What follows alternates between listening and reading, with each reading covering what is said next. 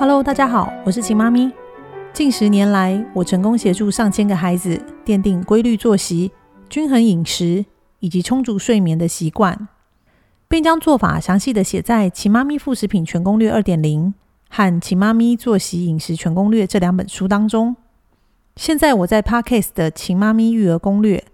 将和大家分享更多的育儿经验、观念和孩子成长过程中所会遭遇的问题及解决的方式。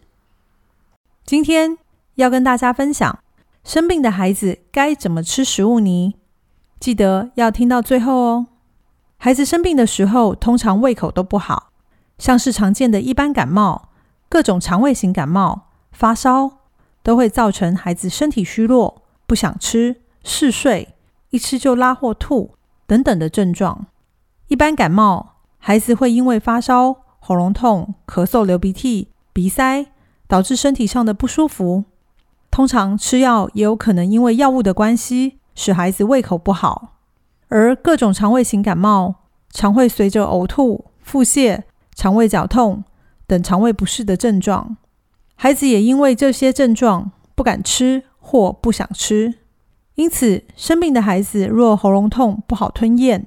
加上吃了可能会诱发呕吐和腹泻，这时候已经在吃食物泥的孩子。便可以吃又细又稠、没有任何颗粒、可以让肠胃好吸收、好消化的食物泥。因为每吃一口都有满满的营养，是生病时孩子补充天然营养的最好来源。那该如何让孩子在生病的时候吃食物泥补充营养呢？首先，让孩子少量多餐，在生病期间不用按着规律作息喂孩子吃每一餐，父母可以依照孩子当时的状况。准备适量的食物泥给孩子食用。通常面对不想吃的孩子，我都会先准备二十五到五十克左右的食物泥量。一方面，孩子食欲不佳，也吃不多，甚至有时会有哭闹的状况发生；另一方面，要确定孩子吃了后没有呕吐或是腹泻的状况。因此，孩子愿意吃多少就吃多少，不用勉强，依照孩子的状况。我大约会在三十到六十分钟，在孩子清醒的时候，问孩子想不想吃食物泥。只要孩子有意愿，不管是吃一口、两口、三口，都很棒。当孩子越吃越多，也没有身体不适的状况时，就可以慢慢的加量，从二十五克、五十克、七十五克慢慢增加，让孩子补充营养，尽快恢复体力。这种少量多餐的吃法，可以让孩子用累积的方式吃进较多的食物泥，身体也能得到较多的营养。再来，从哪一种种类的食物泥开始吃起呢？若孩子得到的是一般感冒，那四大类的食物泥都可以吃。父母可以将四大类食物泥放在碗里，加热后不要搅拌，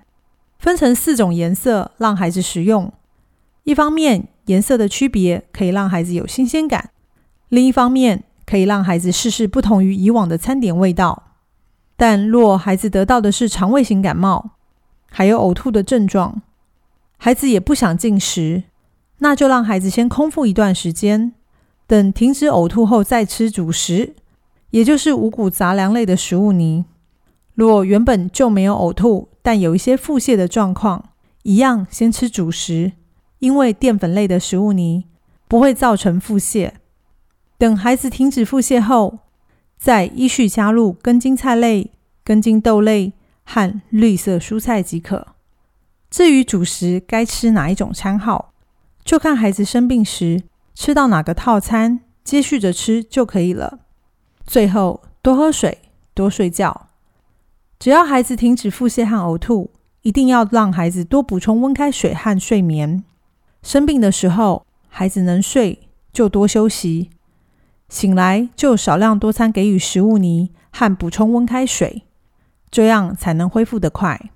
在《秦妈咪副食品全攻略二点零》的第一百四十五页和《秦妈咪作息饮食全攻略》的第两百一十二到两百一十八页，都有写到生病的孩子该怎么吃。以上就是今天的分享，希望每个孩子都能有规律作息。每天睡饱吃饱，营养均衡，开水喝足，让身体抵抗力佳，少生病。